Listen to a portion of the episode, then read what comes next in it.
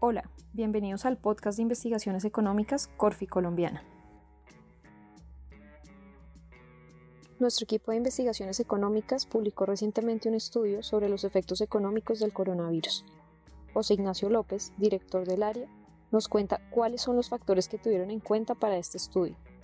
Sí, efectivamente lo que quisimos hacer en este estudio fue analizar el efecto del coronavirus en la economía colombiana, pero considerando no solo el efecto que ya muchos analistas han advertido que tiene que ver con el choque externo, es decir, la reducción en la demanda global, la caída en las materias primas, en particular la caída en los precios del petróleo que ha sido tan, tan, tan importante en las últimas semanas, que ha llevado a una evaluación importante en el país, sino además de esos elementos externos, tratar de modelar y eh, analizar cuál es el efecto que podría tener el virus en la economía colombiana una vez la tasa de contagio pues siga en aumento. Entonces, básicamente lo que hicimos en este informe fue eh, partir de unos escenarios probables de cuál podría ser la tasa de contagio del coronavirus en Colombia. Para hacer esto lo que hicimos fue mirar la información que tenemos ya de otros países que en cierta medida han sido tempranamente afectados y mirar cuáles son los posibles escenarios de crecimiento de la propagación de la enfermedad. Y básicamente con ese ejercicio tenemos tres escenarios. Un primer escenario que lo llamamos el escenario adverso. Es un escenario donde Colombia empezaría a ver un crecimiento exponencial del número de contagiados y claramente seguiríamos el patrón que se ha visto muy marcado en Italia, eh, un foco muy importante de, de, la enfermedad en Europa y de España y de Francia. En ese escenario, el número de contagiados crece rápidamente y para los primeros días de abril ya podríamos estar hablando de 10.000 contagiados en Colombia. A ese escenario le damos una probabilidad relativamente baja del 20% porque gracias a la experiencia de esos países, en Colombia ya se han venido adoptando medidas para restringir la interacción personal, la interacción humana, que es eh, el, punto más débil de la cadena en cuanto a la propagación del virus. Acá nos parece muy importante anotar que si bien el país ha venido tomando estas decisiones, hay un evento que es muy importante y es crucial en estos escenarios y es cuál es la respuesta de la sociedad civil, es decir, de las personas. Si las personas son conscientes que es muy importante reducir la interacción personal, buscar estar menos expuesto a multitudes, seguir las normas eh, básicas que sean, digamos, eh, ampliamente discutido de higiene, de higiene pues en, en ese caso, si la respuesta de la sociedad civil es más favorable, pues eso haría que ese escenario adverso repito, no fuera muy, eh, muy probable. Luego tenemos un escenario intermedio, que es un, escenario con menos restricciones. Ese escenario estaba inspirado un poco en lo que ha venido pasando en Corea del Sur.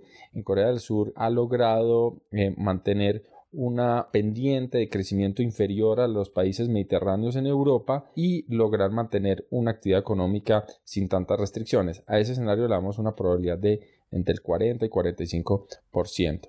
Y luego tenemos un escenario de bajo contagio con altas restricciones, similar a la experiencia de países asiáticos como Singapur o Taiwán, donde eh, finalmente el número de casos ha crecido una tasa mucho menor. En ese escenario, para que queden los órdenes de magnitud claros, a las, en las primeras eh, días de abril tendríamos solo 100 casos. A ese escenario le vemos eh, cierta viabilidad, aunque la probabilidad tampoco es tan alta, porque básicamente países como Singapur y Taiwán tomaron restricciones eh, muy temprano o incluso antes de que hubiera contagiados y pues eso les permitió eh, digamos, reducir la tasa de contagio. Entonces, esos son los primeros escenarios. Luego, con base en esos escenarios, lo que planteamos es cuál es el efecto económico o, de una manera más particular, macroeconómico del virus en Colombia. Acá lo que hay que anotar es que básicamente en la medida que tengamos más tasas de contagio y tengamos más restricciones a la actividad económica, pues lo que vamos a ver es una caída en el consumo de los hogares, una caída en el consumo privado. Lo que hacemos en, el, en nuestro informe es analizar cuáles son los sectores que están más expuestos a, a, a esas restricciones y a ese recorte en gastos.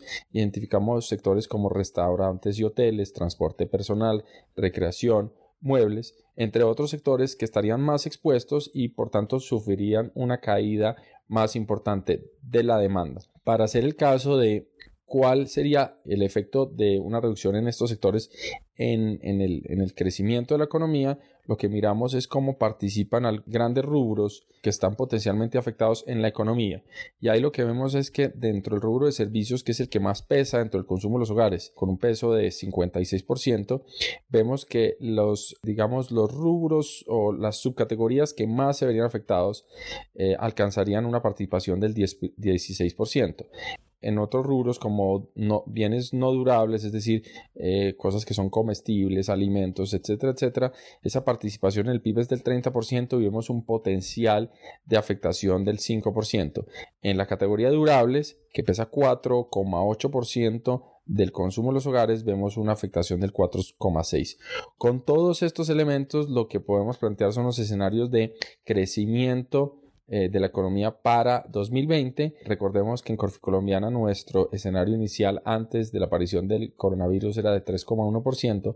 Ahora con estos elementos de caída estamos hablando de una tasa de crecimiento menor que podría estar del orden del 2,7 en un escenario más benigno, 2,3 en un escenario intermedio y podría reducirse hasta 1,1 en el escenario más ácido. José Ignacio, en este mismo informe estudiaron la vulnerabilidad del sistema financiero colombiano frente a este choque. ¿Qué concluyeron al respecto? En el informe nos damos a la tarea de mirar cuál es la vulnerabilidad del sistema financiero, en particular de los establecimientos de crédito, en particular los, bancos, frente a un choque como el que estamos tratando de simular en nuestros escenarios de demanda social al coronavirus.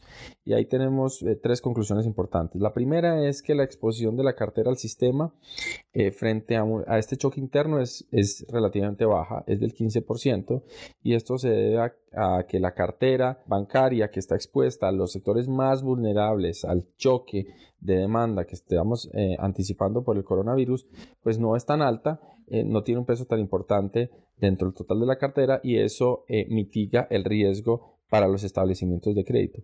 Las otras dos conclusiones es que mirando la solvencia, es decir, cuánto capital tienen los bancos para absorber choques crediticios, eh, vemos que los indicadores de solvencia del país son suficientemente amplios, son suficientemente altos y eso hace que eh, los establecimientos de crédito pues, puedan absorber choques y sean menos vulnerables.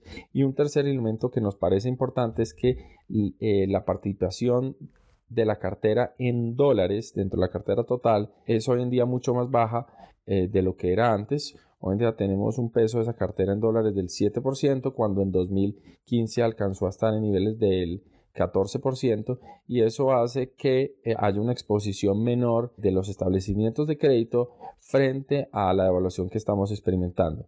En conclusión, encontramos que el sistema financiero parece ser suficientemente robusto, tener los colchones y no tener una exposición tan alta frente a este choque que estamos eh, experimentando. Finalmente, ustedes analizan qué tan preparadas están las empresas colombianas para enfrentar un choque de demanda y qué buenas prácticas se pueden implementar en momentos de crisis.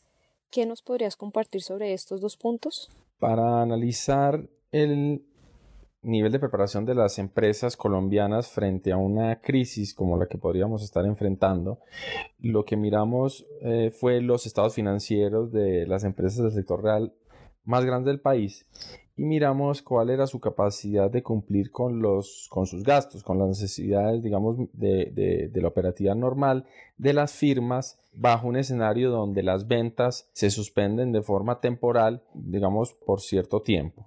Entonces, eh, aquí lo importante que hay que decir es que la mayoría de firmas tienen una solidez financiera, unos estados financieros que muestran la capacidad de solventar este tipo de choque, eh, incurrir en los gastos recurrentes sin tener ningún tipo de ventas. El 90% de las empresas podrían superar un choque que, dure 52 eh, días y si esto se extendiera por dos meses, pues este, esta cifra cae al 75%. Entonces, en promedio, las empresas colombianas están bien preparadas. Ahora, estos promedios esconden una heterogeneidad sectorial muy importante. Cuando miramos eh, las empresas a nivel sectorial encontramos que hay unos sectores que no tienen, digamos, suficiente colchón de liquidez y que eventualmente podrían tener algún tipo de, problemas en caso que el choque de demanda se extendiera por un tiempo importante. Para mencionar algunos, encontramos que, por ejemplo, eh, manufacturas, hoteles y restaurantes podrían tener unos colchones más altos de los que tienen y eventualmente pues podrían tener algún tipo de de inconveniente si este choque asociado al coronavirus eh, fuera lo suficientemente largo. Para complementar esto, en nuestro informe lo que hacemos es hablar de siete prácticas empresariales que son muy importantes en momentos de crisis. Estas prácticas vienen del estudio de episodios donde hemos tenido desastres naturales o situaciones económicas adversas. Es importante entonces aquí mencionar cuáles son esas eh, buenas prácticas, cuáles son esas recomendaciones para las empresas colombianas. Lo primero es recordar que eh, la liquidez, es decir, la caja, es, es, es, es, bien importante este tipo de situaciones. Hay que tener una, unas proyecciones conservadoras de los requerimientos de caja y básicamente pues prepararse con un, un nivel de, de, liquidez que si bien en tiempos normales es costoso, en tiempos de crisis pues eh, sirve como, como un, un, amortiguador importante. Lo segundo es hablar de una diversificación de cadena de suministros. Claramente pues eh, concentrar la operatividad en estos momentos puede ser riesgoso. Una tercera recomendación es respaldar los datos y programas críticos empresariales. Es importante siempre tener eh, backups eh, de estos elementos que son tan cruciales en la, en la operación. Luego es importante revisar los detalles de los contratos de seguros. En experiencias de desastres naturales se ha visto que las empresas se confían con qué tipo de riesgos están cubiertos o no y eh, esta situación de crisis es un momento para revisar este tipo de contratos y mirar realmente cuál es el aseguramiento. Lo otro es mirar opciones de, comercio en, en línea en la medida que las empresas puedan migrar a ese tipo de formatos, pues van a poder tener una respuesta más flexible en la eventual caída de demanda. Lo otro es revisar cuáles son las alternativas legales en situaciones de fuerza mayor o caso fortuito. Pues esto implica un poco revisar, la, la legislación y estar muy atentos a cuáles son las mejores alternativas. Y una séptima recomendación que hemos visto y aprendido en otros escenarios es entender que la capacidad fiscal del gobierno es limitada esto significa que no podemos confiarnos en que el gobierno nos va a salir a rescatar de forma sistemática. incluso en los episodios donde los gobiernos han salido eh, activamente a rescatar las empresas, sabemos que esa ayuda puede demorar tiempo, los programas de implementación pueden ser eh, más largos de lo esperado. Entonces, no tener una mentalidad que abuse de lo que puede hacer o no el gobierno. Y ese es un elemento bien importante a la hora de las buenas prácticas de las empresas. José Ignacio, muchas gracias por acompañarnos el día de hoy. Muchas gracias a ustedes y los invito a leer el informe completo en www.investigaciones.corficolombiana.com. Hasta luego. Recuerden suscribirse a nuestro canal, descargar los podcasts y dejar una valoración. Nos pueden seguir en Twitter, Facebook y LinkedIn como arroba Corficolombiana. Soy Victoria y los espero en nuestro próximo podcast.